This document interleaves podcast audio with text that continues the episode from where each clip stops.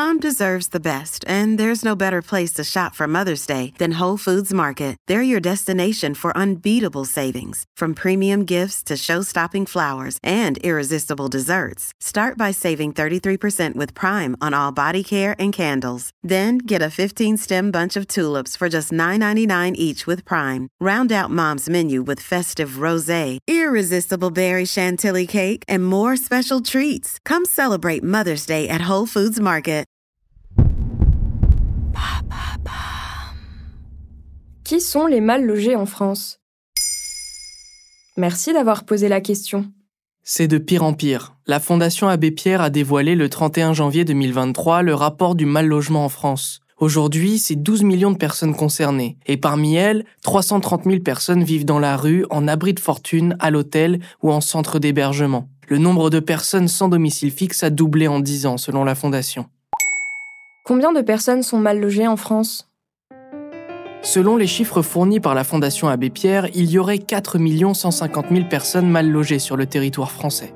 L'Observatoire des inégalités distingue trois catégories différentes de mal logement permettant de mieux cerner ce concept. D'abord, c'est l'habitat dégradé, c'est-à-dire les habitations de fortune, les aires non aménagées ou les logements considérés comme inconfortables. 2 millions de personnes sont concernées. Ensuite, un peu moins d'un million de personnes sont dans une situation dite de surpeuplement. On appelle un surpeuplement d'habitation lorsqu'il manque deux pièces ou plus par rapport au nombre d'habitants. Enfin, la troisième forme de mal logement est le fait de ne pas disposer de résidence à soi. Cela concerne environ un million de personnes entre sans-abri et logement chez un tiers.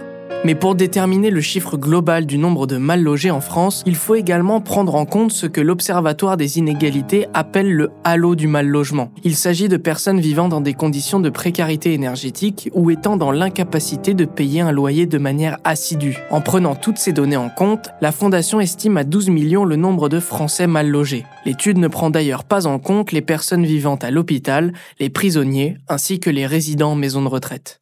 Et y a-t-il un profil de mal logé?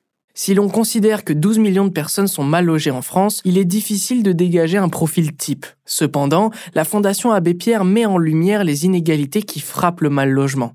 En effet, les femmes ainsi que la communauté LGBTQIA+, sont plus touchées que les autres par le phénomène. L'étude révèle un risque élevé de se retrouver dans cette situation à quatre moments de la vie. Le départ du domicile familial, la séparation conjugale, l'héritage et le veuvage. Et pour la Fondation, ce n'est pas un hasard. La surreprésentation de la monoparentalité dans les situations de mal logement et les fragilités que rencontrent les femmes et les autres minorités de genre dans leur rapport au logement mettent en lumière toute une série d'inégalités, d'obstacles et de discriminations liées au genre.